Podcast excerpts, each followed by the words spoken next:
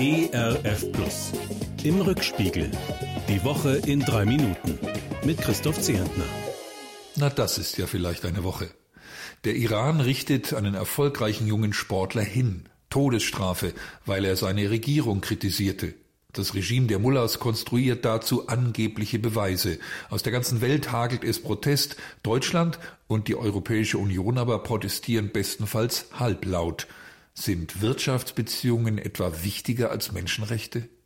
Ein Politiker, der bei solchen Fragen einen klaren Kompass hat, geht von Bord. Gerd Müller, Bundesentwicklungshilfeminister, zieht sich zurück.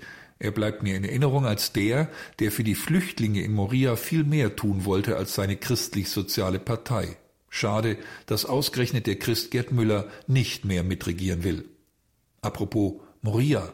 Jetzt nimmt Deutschland also doch Flüchtlingsfamilien aus Griechenland auf. Erstaunlich schnell, erstaunlich geräuschlos einigt sich die Große Koalition. Mehr als 1500 Menschen können zu uns kommen. Viel zu wenige klagen die einen, viel zu viele meckern die anderen.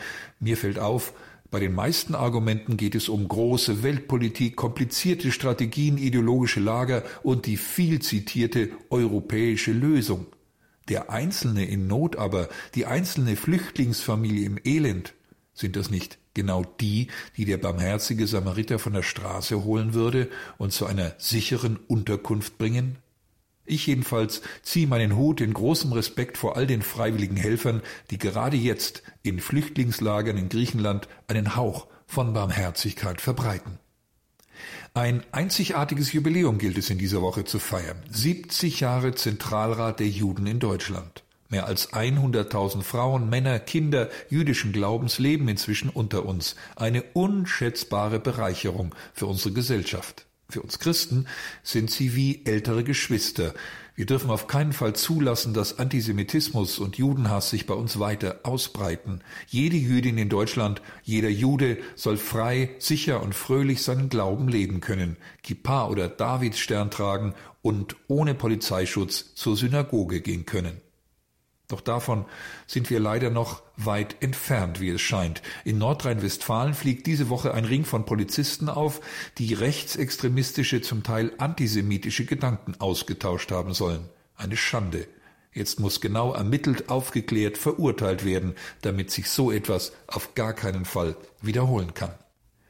Das kleine Land Israel, ein Tröpfchen nur auf der Weltkarte, steht in dieser Woche wieder im Mittelpunkt der Öffentlichkeit. Zum einen wegen der Annäherung an weitere arabische Staaten, konkret an die Emirate und an Bahrain, die mit Israel erstaunliche Vereinbarungen eingegangen sind. Zum anderen aber, weil die Corona-Lage in Israel inzwischen verzweifelt ist und heute ein dreiwöchiger Lockdown beginnt. Das öffentliche Leben wird weitgehend lahmgelegt. Und das ausgerechnet zum Neujahrsfest, zum Rosh Hashanah, das ab heute Abend gefeiert wird. Ein Fest der Buße und des Neuanfangs. Ein Fest, an dem sich Juden überall in der Welt daran erinnern, nicht Fürsten, Präsidenten oder Emire haben letztlich das Heft in der Hand. Der Herr ist König der Welt.